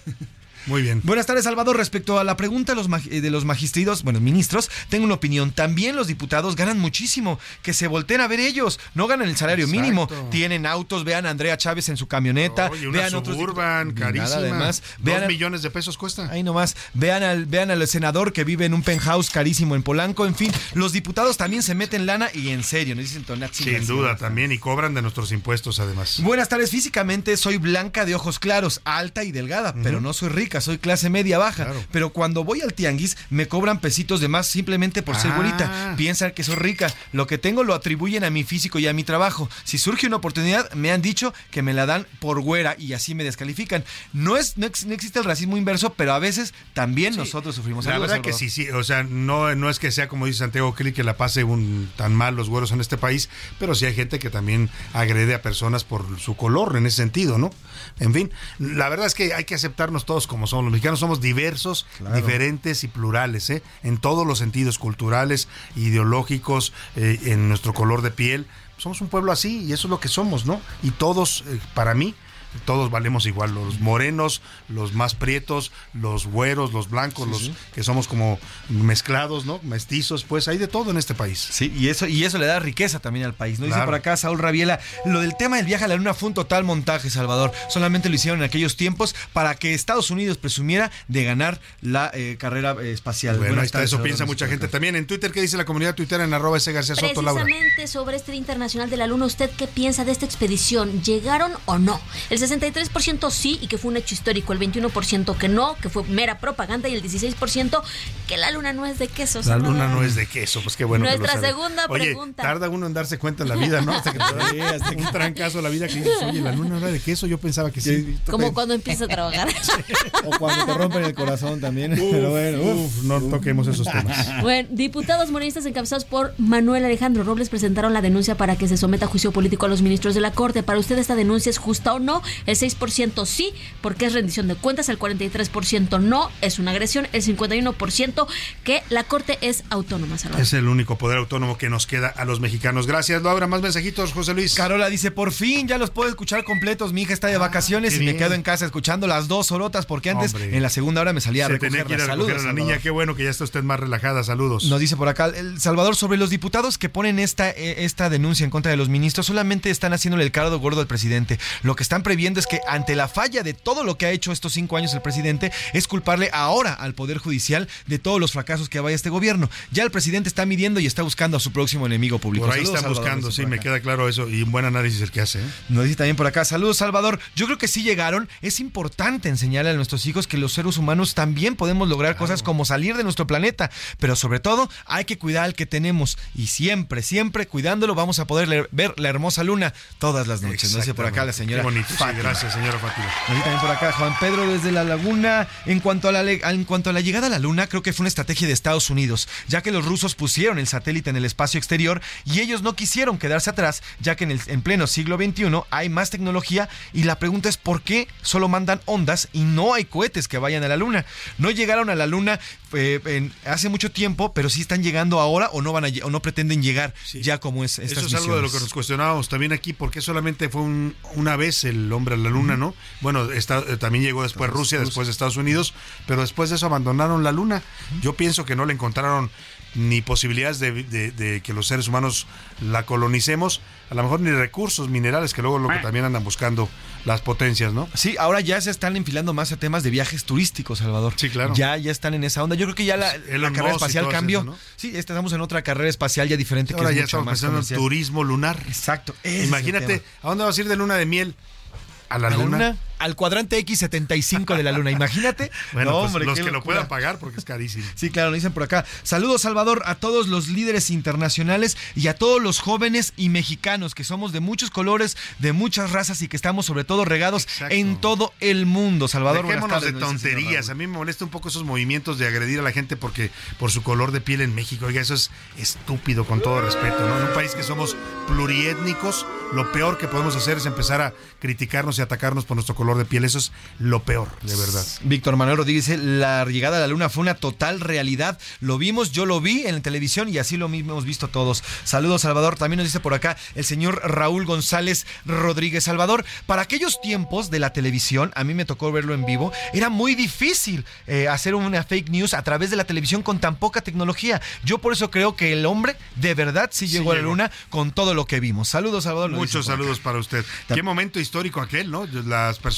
que todavía, hay gente que lo vivió en vivo, ¿no? Todavía hoy son personas que tienen, no sé, 70 o 60 años, 60 o sea, años, que que lo vieron de niño lo- y, y narran ese momento como algo muy, muy especial, ¿no? El- la expectación que había en el mundo, todo el mundo estaba pendiente de esta transmisión de la NASA, en fin, no había efectivamente tantos medios eh, eh, como ahora, ni redes sociales, ¿no? Muchos lo conocieron solamente a través de la televisión. La televisión o seguía, el radio. Sí, la televisión seguía siendo la regidora de las familias. Se juntaban en las casas para ver. Todavía unas- también el radio. En algunas sí, comunidades sí. escucharon el alunizaje por, por transmisiones de radio. Más mensajitos. Miguel Ramírez desde la Estado de México nos dice, al presidente López Obrador ya se le hizo bolas en el engrudo, ya no sabe entre tanta cosa que se ha inventado qué hacer. Por eso es que ahora va contra Xochitl y ha mandado a sus diputados para ir contra la Corte. Todos opositores, el presidente tiene miedo, nos dice por acá Miguel Ramírez Oiga, también. estoy viendo en televisión y vamos a ver qué, qué dice una entrevista con Timothy Shaddock, el náufrago que fue rescatado en las aguas eh, mexicanas por un banco- barco ma- mexicano atunero de, de la empresa Tuni. Bueno, pues ya le pusieron al señor su playera de Tuni, ¿por qué no? Pues claro, pues ellos lo rescataron. Claro, desde que llegó, de hecho, Salvador, cuando se baja de este ba- barco atunero, se baja con la gorra, con la playera. Además, también es la primera vez que vemos al dueño de, de este atunera, de esta tunera, porque claro. sí, le están sacando jugo al más no poder. Pues sí, sin duda alguna. Y, y tienen, tienen el derecho, pues ellos lo claro. rescataron Totalmente. finalmente. Muchas gracias, José Luis Gracias, Sánchez. Salvador. Gracias a usted por comunicarse, por sus mensajes, sus opiniones y comentarios. Son, no sabe lo importante que son para este espacio. Vámonos rápidamente a otro tema. Eh, no nos ha contestado la llamada Rosario Robles. Rosario, si nos escuchas, ya van dos veces que nos deja eh, colgados con la llamada, pero bueno, ya le mandaré un mensaje. Por lo pronto, vamos a escuchar esto que ya le adelantaba y que es bastante delicado. El Greg Abbott, gobernador de Texas, está endureciendo. Bueno, ¿qué le digo endureciendo? Está violentando las medidas para tratar de evitar la migración ilegal a su estado. Desde eh, ordenar a los guardias fronterizos de Texas que lancen al río a cualquiera que quiera pasar, que lo avienten, así literalmente les dice en un correo que se filtró, y hasta poner boyas en el río con navajas para que no puedan cruzar los migrantes. Vamos con esto que nos preparó Iván Márquez. ¿Cuánto, cuánto tiempo tienen aquí? A veces son las 7 de la mañana y el calor está terrible ya. Hombres, mujeres, niños y hasta bebés, todos por igual, son obligados a regresar a Río Bravo, Tamaulipas. Enfrentan todo tipo de peligros y altas temperaturas. Les niegan bebidas, alimentos y asilo. Prácticamente, acciones inhumanas. Y es que agentes de Texas recibieron la orden de empujarlos para frenar la migración desbordada en todo el país. Así lo reveló un correo de Houston Chronicle. Ya tienen días que no quieren que cruce. Para yo ya me lancé y paila. Pues por ese lado yo creo que no me quedaré aquí en México ya. Incluso se da cuenta de que presuntamente murieron al menos cuatro migrantes del 24 de junio al 1 de julio. Literalmente, Río Bravo está lleno de boyas con una espiral de alambre de navajas, como si fuera un muro, pero acuático. Andando así ya se desanima un poco uno. A levantar un muro de boyas ahí pues va a estar más, más jodido la pasada. El presidente López Obrador y el embajador de Estados Unidos en México, Ken Salazar, reprocharon estas acciones. Sería pues una barbaridad, es este extremo, ¿no? Es inhumano, es exterminio. Pues eh, no estamos nosotros de acuerdo con lo que está haciendo Texas en el, eh, en el Río Bravo. Incluso, Karine Jean-Pierre, secretaria de prensa de la Casa Blanca, también habló al respecto. Si le niegas agua a los migrantes es abuso, no es cumplir con la ley, es abuso y es atroz. Sin embargo, el gobernador de Texas, Greg Abbott, culpó al gobierno estadounidense por no llevar a cabo mejores prácticas en el manejo a migrantes. Así, decenas de extranjeros que una vez más están varados en la frontera en búsqueda del llamado sueño americano, a pesar de todos los obstáculos y limitantes. Que nos dé la oportunidad de pasar porque somos personas que venimos a querer luchar, no a dañar el país. Para la una con Salvador García Soto, Iván Márquez. Pues ahí está este tema sin duda delicado. Vamos a estar pendientes de lo que está ocurriendo allá, eh, porque bueno, pues es una agresión literalmente. Una cosa es contener la migración, otra cosa es agredir y ordenar que se agreda a los migrantes. No son criminales, señor Greg Abbott, son personas que por necesidad huyen de sus países y quieren una mejor oportunidad de vida. Vámonos rápidamente a los deportes. Ya llegó el señor Oscar Mota. Los deportes en A la Una con Oscar Mota.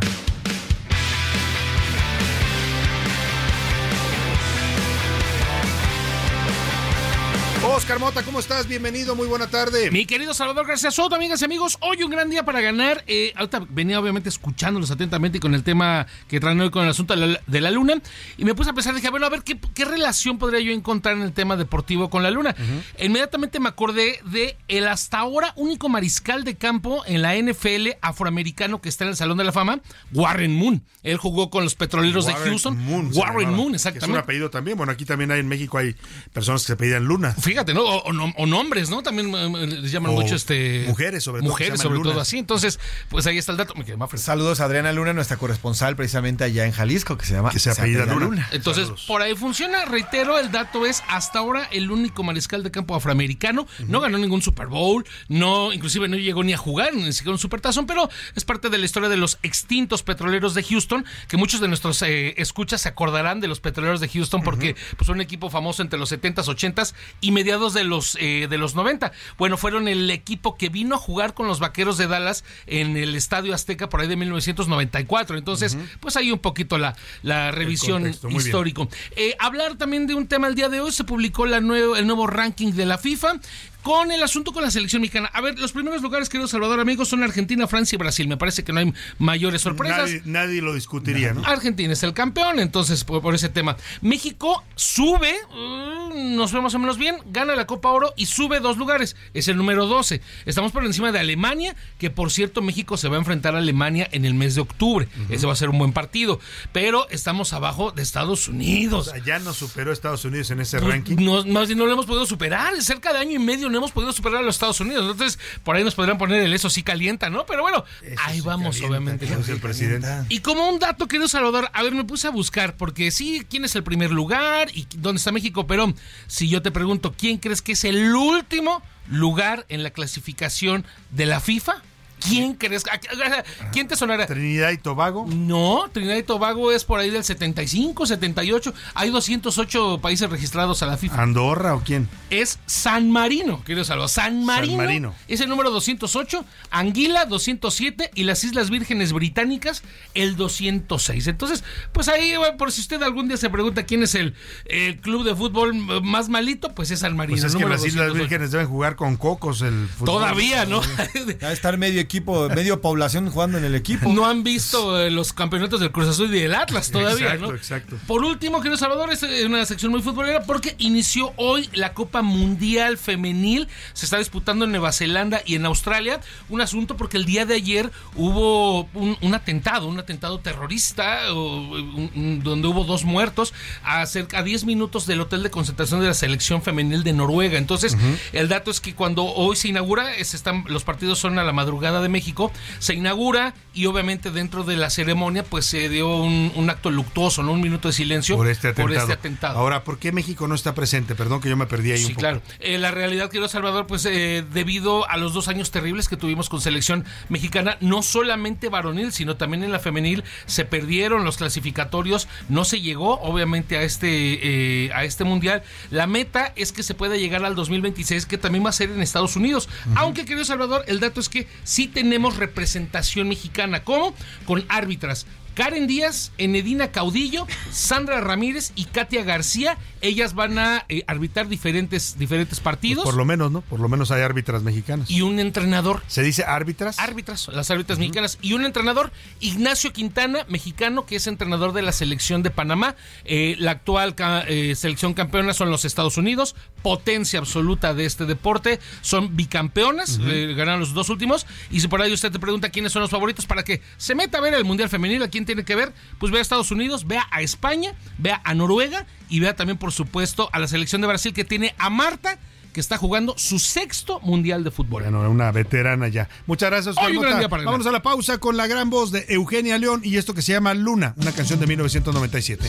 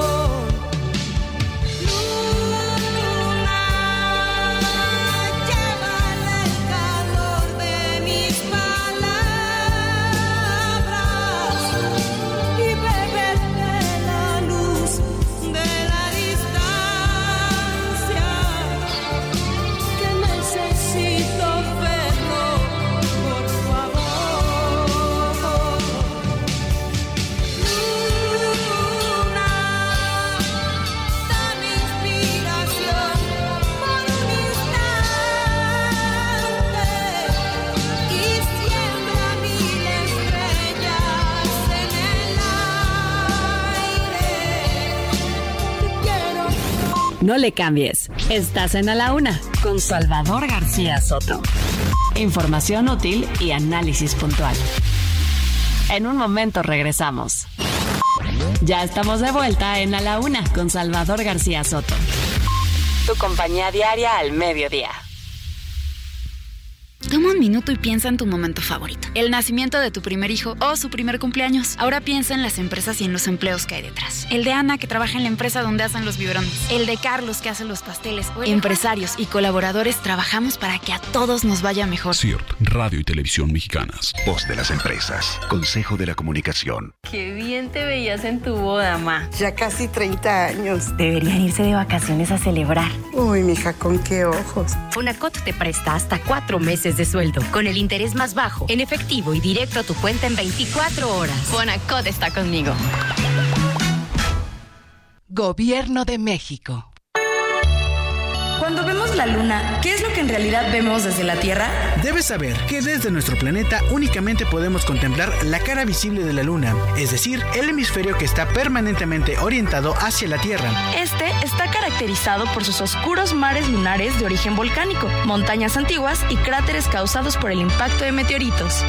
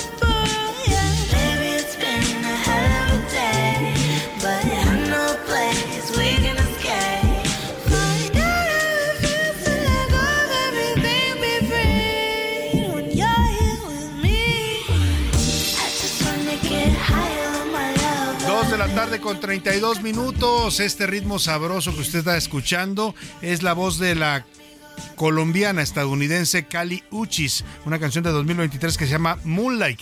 Esta joven cantautora, productora y actriz colombiana estadounidense lanzó en 2023 su álbum llamado Red Moon in Venus, que ha tenido un impacto y un éxito global con una de estas una de las canciones es esta que habla de cómo una mujer se pone bonita y se prepara para salir a bailar y a disfrutar bajo la luz de la luna con su pareja.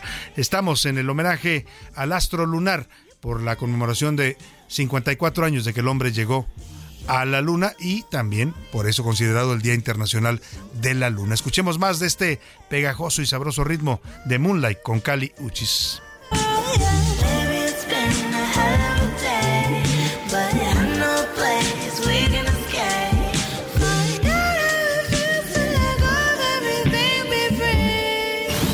La una, con Salvador García Soto. El ojo público. En A la Una tenemos la visión de los temas que te interesan en voz de personajes de la academia, la política y la sociedad. Hoy escuchamos a Carlos Salomón en ¿Sabías qué? El ojo público. Salvador, ¿sabías que en política la imagen no es un asunto menor? La estética se hace mensaje y los expertos en comunicaciones suelen dar más importancia a cómo los políticos se muestran ante la prensa a lo que dirán. La vestimenta de las mujeres de los presidentes de los Estados Unidos ha sido analizada por la ciencia de la información con mucho interés. Las mujeres mexicanas metidas en la política lo han hecho bien, pero en su vestimenta reflejan un poco lo que son. Tan solo unos apuntes. Las mascadas de Olga Sánchez Cordero. La antigua vestimenta de Claudia Sheinbaum cuando era secretaria del jefe de gobierno y su vestimenta casual. La sencillez de Rosicela. Las gobernadoras de Quintana Roo y Guerrero y sus vestidos a la moda regional casi como modelos de televisión. Las perlas de Rosario Robles. Los atuendos de Margarita Zavala y muchas otras más que hoy las recordamos por su imagen. Las mujeres de la 4T están muy alejadas de la austeridad republicana. Casi todas, salvo pocas excepciones como Rosicela, se distinguen por no repetir vestidos y zapatos. Atrás quedó la ropa de luchadores sociales. Al fin, que como dijimos al principio, la imagen en política cuenta y cuenta mucho. Aquí habría que reflexionar si las vestimentas que hoy muchas llevan son congruentes con los principios emanados de una cuarta transformación. O al final, las reglas tradicionales de la comunicación se han impuesto. Salvador, en este punto habría que reflexionar hasta dónde es moda y hasta dónde Salvador es un mensaje que conecta con los valores que supuestamente, dicen ellas, representan. A la una, con Salvador García Soto. Bueno, pues ahí está interesantísimo el comentario de Carlos Salomón y sus sabías que aquí en el ojo público, porque justo hablábamos de eso hace un rato con Beatriz Paredes, la vestimenta de las mujeres en la política, analiza Carlos, dice que la estética se hace mensaje, es importante también cómo se visten los políticos y en el caso de las mujeres, pues estas eh, eh, tendencias que han marcado sobre todo las primeras damas de los Estados Unidos, ¿no? Y que muchas otras mujeres políticas en el mundo imitan. Y bueno, eso encaja perfecto con esto que le preguntaba Beatriz Paredes sobre el uso del huipil, una prenda que pues sí, es, hermosa, la verdad. Es un, además de ser muy fresca, es una prenda que habla del trabajo eh, de las artesanas mexicanas. Beatriz Paredes la usa hace muchos años, ¿eh? De hace muchos años, y ahora pues se ha puesto de moda en las campañas con Xochitl Galvez y con hasta Claudia Sheinbaum, que ya también se pone sus blusas y sus huipiles de eh, factura eh, indígena. Bueno, pues vamos a estar siguiendo estos temas por lo pronto, hablando de mujeres, también este caso que ayer le comentamos que causó indignación, la maestra Brenda del Kinder Frida Kahlo allá en Cuatitlán Izcalli, que es agredida por un par de padres de familia que acuden supuestamente a reclamar por un maltrato al niño. Nunca se logró documentar si el niño efectivamente había sido o no maltratado, pero estos llegan y sin averiguar la agarran a la maestra de, de, de, los, de las greñas literalmente, la someten, la golpean en el piso, la amenazan, el hombre que llevaba un arma le dice que se cuide porque pues, ya sabe usted lo que le va a pasar, todo delante del niño. Este, y bueno, pues esto ya causó la detención de estos dos agresores y los están acusando de delitos de cohecho y lesiones. Vamos a escuchar lo que dijo el abogado que representa a estos dos padres violentos, Jesús y Laura N. No, no lo podemos escuchar. Un Ahí coche está. que supuestamente mis clientes le ofrecieron. sin- A ver, vamos a volver a ponerlo, por favor, porque se cortó el, el arranque de lo que dice el abogado. Él está defendiendo la inocencia, presunta inocencia de estos dos acusados. Vamos para entenderlo. Estamos hablando de que los policías de investigación se acercan a ellos para efecto de, re- de hacerles preguntas con respecto a la agresión que habían hecho sobre la maestra. ¿Sale? De ahí deriva que un cohecho que supuestamente mis clientes le ofrecieron 5 mil pesos para poder este para poder este parar el problema y que no se los llevaran. Entonces ahí donde les se hace consumado un delito de cohecho. Bueno, ahí está, habla de por qué los acusaron también de cohecho. No solo son las agresiones y las lesiones que le provocaron a la maestra, sino esto que le hayan ofrecido dinero al Ministerio Público, ¿no? Cuando los estaban interrogando. Y mientras tanto, el niño de tres años, oiga, qué pena, porque lo decía bien David Fuentes ayer que comentaba este asunto con nosotros, es lo penoso de todo esto de padres violentos y responsables es que los que sufren las consecuencias son los niños. El pequeño que pues era el objeto de esta reclamación, tiene tres años y lleva más de 40 horas incomunicado. Lo tienen eh, pues las autoridades del DIF en Cuautitlán, lo están protegiendo porque dicen que vivía en un entorno violento y sus abuelos Alberto y Mariana no han podido verlo ni saber del niño. Exigen a ver a su nieto para comprobar que está bien. Mientras que Alberto Hernández, el abuelo del niño, reveló fotografías que supuestamente prueban la lesión que tenía el pequeño, que cubre parte del antebrazo y se le ve de color café. El abuelo trata de justificar de esta manera pues la conducta de su hijo, que la verdad no sé si sea justificable.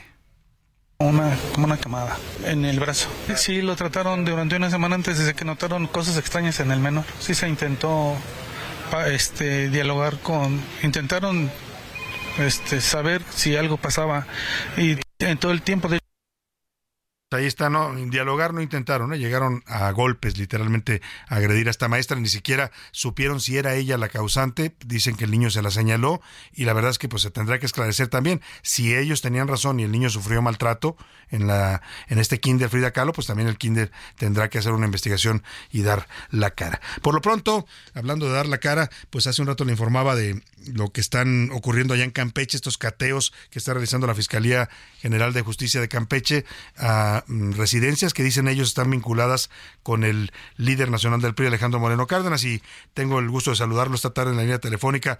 Alejandro, ¿cómo está? Qué gusto, buenas tardes. ¿Cómo estás, Salvador? Gusto saludarte. Gracias por la oportunidad de poder platicar con tu gran auditorio. A, a ver, ¿qué está pasando allá en Campeche, eh, Alejandro? Le pregunto porque sacó usted un comunicado diciendo que es falso que las residencias que están cateando le pertenezcan, pero dice el fiscal Renato Sales que hay por lo menos siete propiedades suyas en este fraccionamiento y otras 21 que dice él están a nombre de su familia y de amigos. Mira, primero eh, agradecerte la oportunidad Sí. de poder con tu auditorio. Totalmente falso. Eh, es lamentable que la autoridad jurisdiccional se preste a ser un instrumento de presión política y de persecución política, pero se van a topar con pared porque les vamos a seguir ganando uno a uno y vamos a seguir echando abajo todos sus señalamientos y mentiras. Primero quiero ser muy claro y muy preciso, mi querido Chava. Los predios objeto de este cateo que están haciendo un show mediático, primero no son de mi propiedad, ninguno de los que eh, han entrado, han tirado las puertas y están haciendo estos cateos. Segundo, como es de conocimiento público, Chava, el cateo que se realizó el 4 de julio del 2022, el pasado que se hicieron, montaron un show, un distractor, la persecución política, el efecto corruptor para denostar y para mentir, fue declarado como ilegal e inconstitucional con una sentencia dictada por un tribunal colegiado el 29 de junio del 2023, hace unos días, y el cual ya fue notificado tanto a la Fiscalía Anticorrupción como a la Fiscalía General del Estado y al Juzgado Tercero de Control.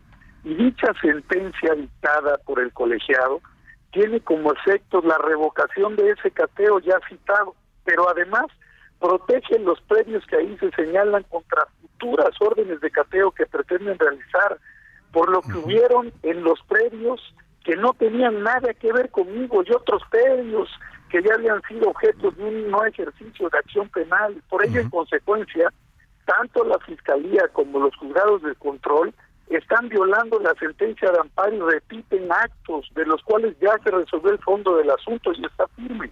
Esto está claro. Es un revanchismo político, es una persecución política, pero no nos van a asustar, chava. Ni nos van a asustar, ni nos van a echar para atrás. Nosotros vamos firmes, vamos hacia adelante. Este es un gobierno que se derrumba, que se cae a pedazos y obviamente utilizan como arietes, como brazos ejecutores a un gobierno estatal incapaz, corrupto, que no da ningún resultado y que, bueno, se prestan en este momento político a pretender amedrentar y asustar. No lo van a lograr, estamos firmes, estamos echados para adelante y hoy más que nunca unidos, trabajando fuerte y qué bueno que Morena ya se va. Y vamos a ganar en el 2024 Claro. porque en el Frente Amplio por México vamos firmes y vamos sólidos, mi querido Salvador. Ahora, Alejandro Moreno, eh, de, de esto que afirma el fiscal Renato Sales, ya entiendo lo que usted me dice, ya había una sentencia sobre este estos cateos que realizaron el año pasado, estarían violando un, un fallo judicial, pero eh, esto que declara el fiscal Alejandro, eh, perdón, eh, perdóneme, Renato Sales, sobre que usted tiene siete casas en ese fraccionamiento, ¿es real o también es una mentira? Eso es una mentira, es una total mentira, es un show mediático, Salvador. Yo reto al fiscal del estado de Campeche que demuestre que esas propiedades que dices a siete casas son mías. Para nada es totalmente falso, es un show. Lamentablemente y pena da una gente como el fiscal de Campeche que su padre fue un jurista reconocido. Si volviera su padre, volvería a caer muerto con lo que está haciendo, violando la ley, violando la constitución, pero es totalmente falso, están desesperados.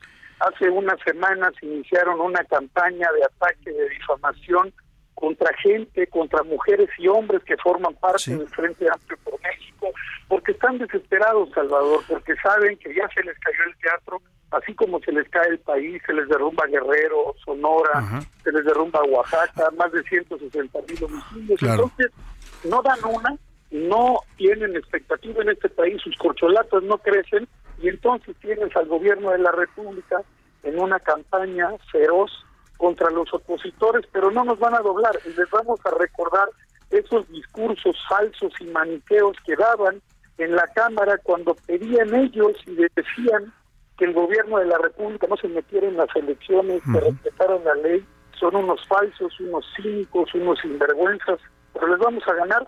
Y lo digo claro, chava, no tengo nada que esconder, a mí no me van a asustar, a mí me sobra carácter para enfrentar a estos cínicos y sinvergüenzas y corruptos de Morena y les vamos a ganar una a una con la ley y con la constitución en la mano. Ahora, esto que usted dice, usted ubica que este, este, estos cateos y esta mencionarlo a usted como propietario de estas casas es ordenado desde el gobierno de la República o es una acción de la Claro, es ordenado, ¿Es el ordenado desde de acá? la República porque no tienen pantalones para hacerlo. Utilizan a los arietes, utilizan al gobierno del Estado, utilizan las fiscalías. Esto no lo podemos permitir y lo vamos a denunciar.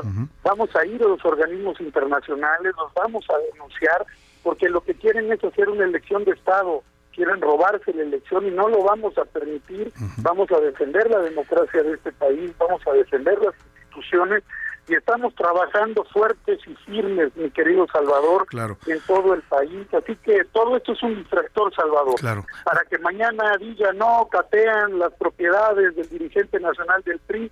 Y es el efecto corruptor, es el atacarnos, es el calumniarnos, es el difamarnos. Y al final, el usted disculpe, el usted disculpe, pero ya te dañaron la imagen, ya te atacaron. Y eso es lo que quieren hacer. No hay que caer en su juego, por eso te digo.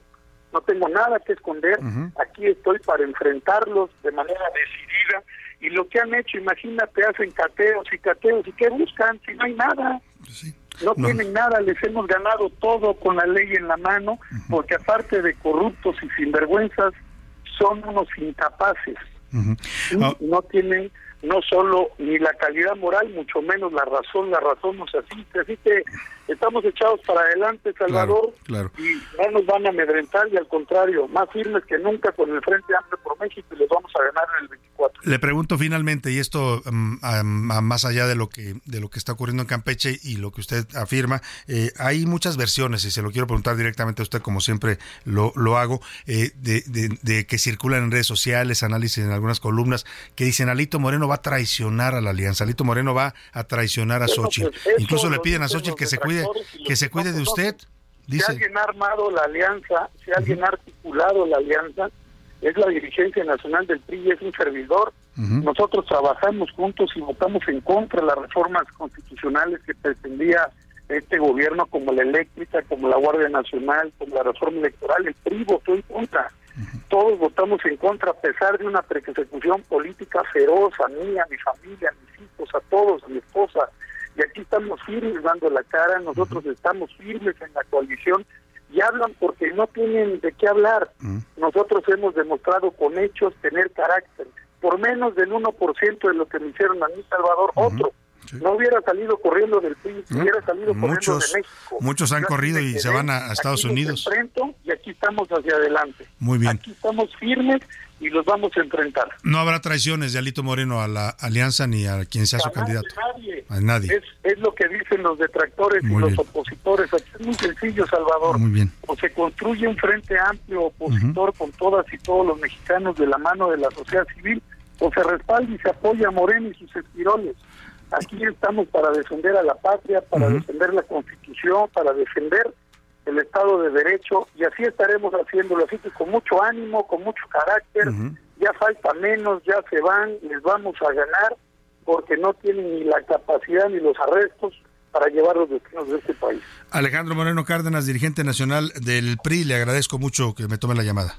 Te agradezco mucho, Salvador. Gracias por la oportunidad siempre abierta y transparente en tu programa. Y un Igualmente. saludo a tu auditorio. Muchas gracias. Ahí está la posición y la versión de Alejandro Moreno Cárdenas, que las casas no son de él, dice. El fiscal afirma que siete por lo menos son de él y que las otras están a nombre de familiares suyos. Él dice que no, que eso es falso. Y bueno, pues ya escuchó usted, lo ubica como un ataque, una andanada desde el gobierno de la República, utilizando a su ariete, así la llamó la gobernadora Laida Sansores. Ya le decía, Laida ayer fue sentenciada a eh, aparecer en el registro de agresores de género, ¿no? Por haber, eh, la denuncia se la puso la vocera precisamente del PRI, Paloma Sánchez, la diputada Paloma Sánchez, la acusó de pues haber violentado sus derechos al exhibir fotografías íntimas o amenazar con ah, porque las amenazó dijo tengo fotos de diputadas del PRI que le mandaron mensajes eh, pues eh, suge- sugestivos decía al dirigente no y eh, a partir de eso fue demandada y ayer fue sentenciada por el Tribunal Electoral del Poder Judicial de la Federación. Ahí dejamos el tema y vamos rápidamente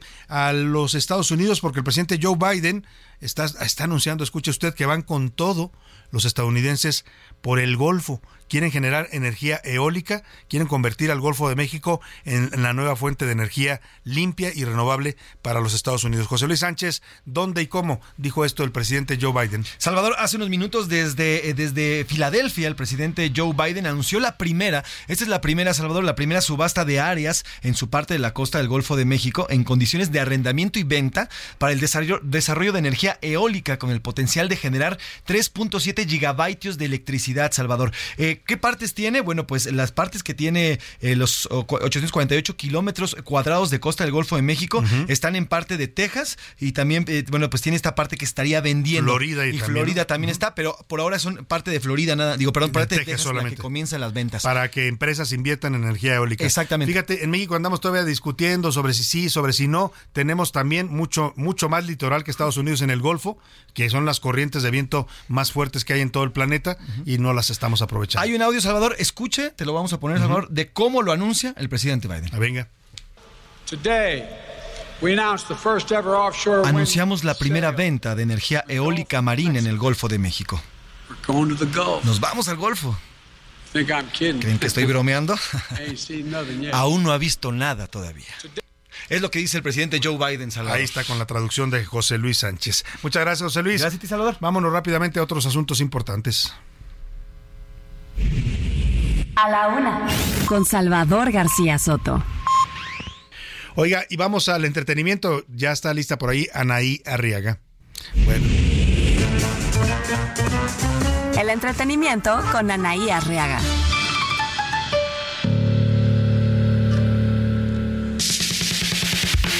Anaí Arriaga, ¿cómo estás? Oye, una pregunta.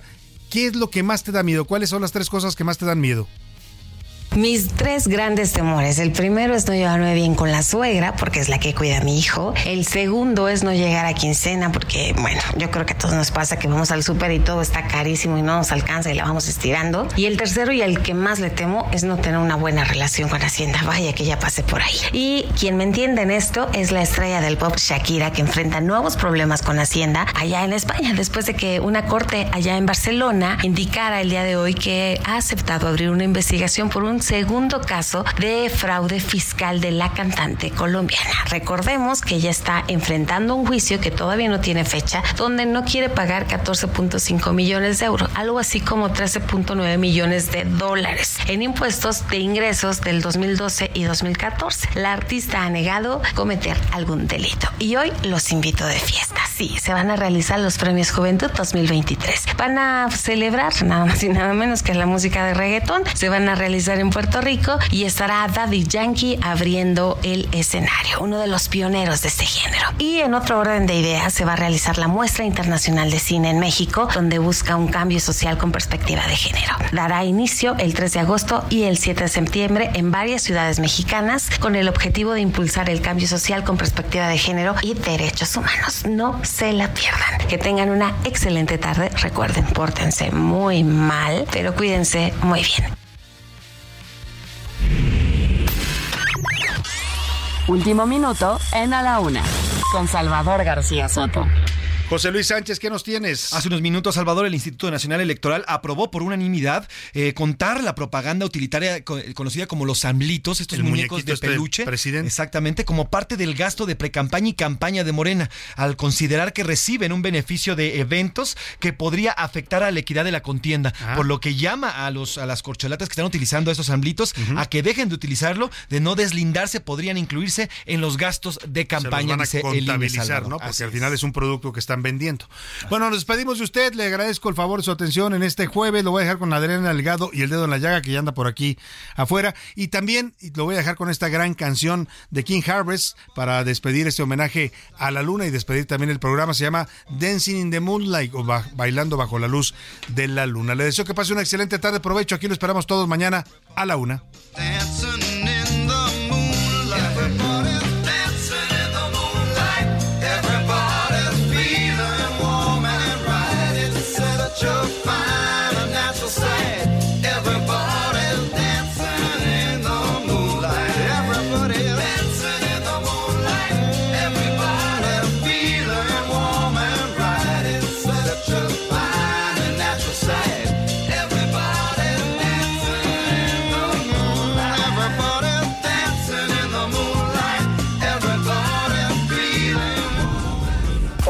A la Una, con Salvador García Soto. El espacio que te escucha, acompaña e informa. A la Una, con Salvador García Soto.